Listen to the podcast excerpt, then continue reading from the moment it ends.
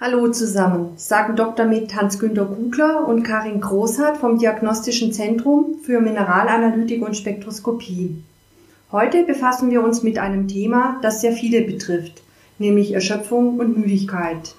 Dr. Hans-Günter Kugler hat sich seit längerer Zeit mit dem Thema Erschöpfung und Müdigkeit und wie Mikronährstoffe helfen können befasst. Er macht auch immer wieder Vorträge zu diesem Thema in verschiedenen Städten in Deutschland. Demnächst zum Beispiel im, im Mai in Lohr am Main. Heute hören wir den ersten Teil über dieses interessante Thema und das nächste Mal den zweiten. Vielleicht gibt es auch noch einen dritten Teil. Das lassen wir mal offen. Gucken wir einfach mal, wie weit wir kommen. Ja, Hans Günther, bis zu 30 Prozent der Bevölkerung leiden gelegentlich oder häufig unter Ermüdungssymptomen, hauptsächlich im Altersbereich von 25 und 44 Jahren. Die Leute sprechen von Burnout, chronischen Müdigkeitssymptomen und so weiter. Da gibt es sicherlich Unterschiede, oder? Man spricht von chronischer Müdigkeit, wenn die Symptome länger als sechs Monate bestehen.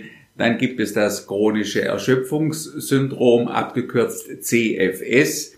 Darunter versteht man eine mehr als sechs Monate anhaltende Müdigkeit mit starker Beeinträchtigung und verschiedenen Begleitsymptomen, zum Beispiel auch einer Immunschwäche.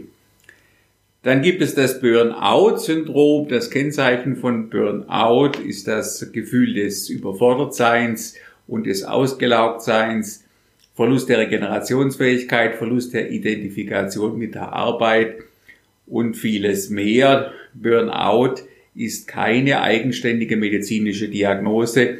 Es gibt hierfür also noch keine ICD-Ziffer. Welche Faktoren sind es denn eigentlich, die Müdigkeit und Erschöpfung auslösen?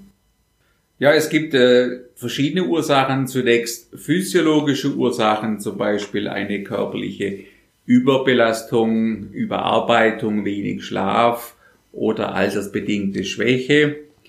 Dann gibt es sogenannte somatogene Ursachen, also körperlich bedingte Ursachen. Darunter äh, kann man verschiedene Erkrankungen verstehen, zum Beispiel Infektionskrankheiten, Tumorerkrankungen, Herzinsuffizienz, Anämie oder die chronische Niereninsuffizienz oder auch hormonelle Erkrankungen, zum Beispiel eine Schilddrüsenunterfunktion oder Stoffwechselkrankheiten. Dann gibt es natürlich auch psychogene Ursachen, zum Beispiel psychosoziale Konflikte oder Verstimmungszustände oder Angststörungen oder Depressionen. Dann gibt es auch Ursachen, die medikamentös bedingt sind. Ähm, man könnte sagen, hausgemachte Ursachen durch die Einnahme von Beruhigungsmitteln, zum Beispiel blutdrucksenkenden Medikamenten Parkinson-Medikamenten, Antiepileptika und anderen. Bei Erschöpfung spricht man ja auch gerne von Energiemangel. Das ist ja auch so, man fühlt sich leergepumpt und energielos. Das lässt sich auch sicherlich auch auf biochemischer Ebene erklären. Und da kommen wir später dann auch auf die Mikronährstoffe. Ja, in der Biochemie ist das Molekül Adenosintriphosphat oder ATP die Form der Zellenergie, die für die meisten Stoffwechselreaktionen gebraucht wird. Der Hauptort der ATP-Produktion sind die Mitochondrien. Die Mitochondrien werden auch als die Kraftwerke der Zelle bezeichnet. Die Zellen haben unterschiedlich viele Mitochondrien. Zellen oder Organsysteme, die zum Beispiel eine große Leistung vollbringen müssen, wie der Herzmuskel, die haben zum Beispiel mehr Mitochondrien. In den Mitochondrien befindet sich die sogenannte Atmungskette. Das ist ein Enzymkomplex, in dem dann in verschiedenen Stufen die ATP-Produktion stattfindet. Und für die Funktionsfähigkeit der Atmungskette sind zahlreiche Mikronährstoffe erforderlich. Man könnte den Energiestoffwechsel durchaus mit einem Räderwerk vergleichen, in dem jedes Rädchen in das andere greifen muss.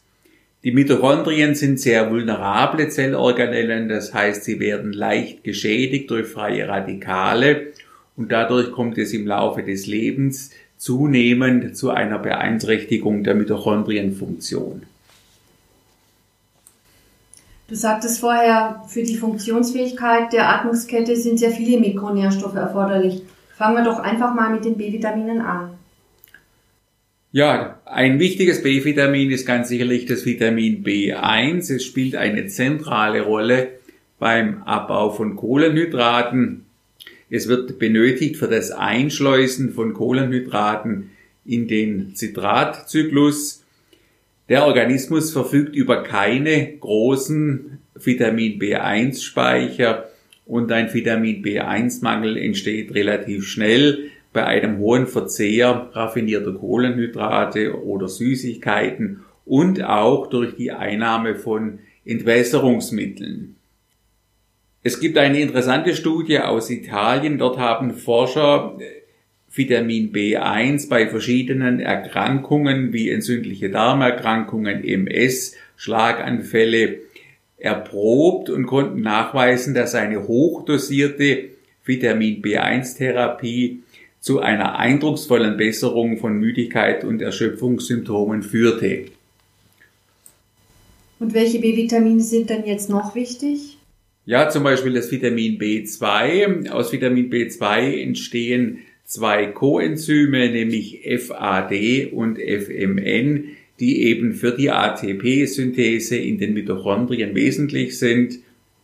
Das Vitamin B2 spielt auch eine wichtige Rolle im Stoffwechsel anderer Mikronährstoffe, zum Beispiel Eisen, Folsäure, Vitamin B3, Vitamin B6 etc. Und es ist bekannt, dass es Probleme gibt mit der Vitamin B2-Versorgung, zum Beispiel durch die Einnahme von Antidepressiva oder Neuroleptika sowie durch hohen Alkoholkonsum. Okay, jetzt hatten wir das Vitamin B1 und Vitamin B2.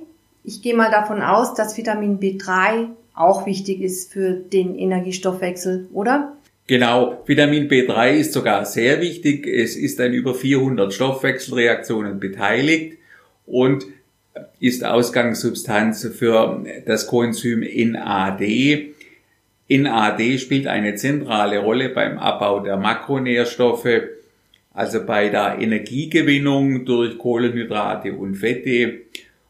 NAD ist ein wichtiger Elektronenüberträger in der Atmungskette und äh, man kann sagen, Erschöpfung, Energiemangel und Abgeschlagenheit sind häufig Symptome einer unzureichenden Vitamin B3-Versorgung. Dann gibt's noch die Vitamine B6, B12 und Folsäure, die man erwähnen könnte. Vitamin B6, B12 und Folsäure sind am Neurotransmitterstoffwechsel beteiligt. Neurotransmitter, Metabolismus, Neurotransmitter. Ja, was sind denn eigentlich Neurotransmitter? Man hört das immer wieder.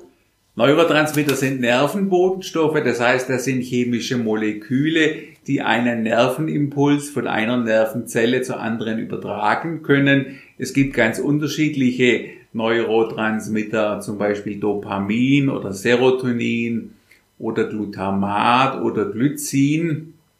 Und diese Nervenbodenstoffe sind von zentraler Bedeutung für die psychische Befindlichkeit des Menschen, also für die Stimmung und auch für die Hirnleistungsfähigkeit. Und der Mensch ist auf ein Gleichgewicht dieser Neurotransmitter angewiesen, damit er sich wohlfühlt. Das waren jetzt sehr viele Infos.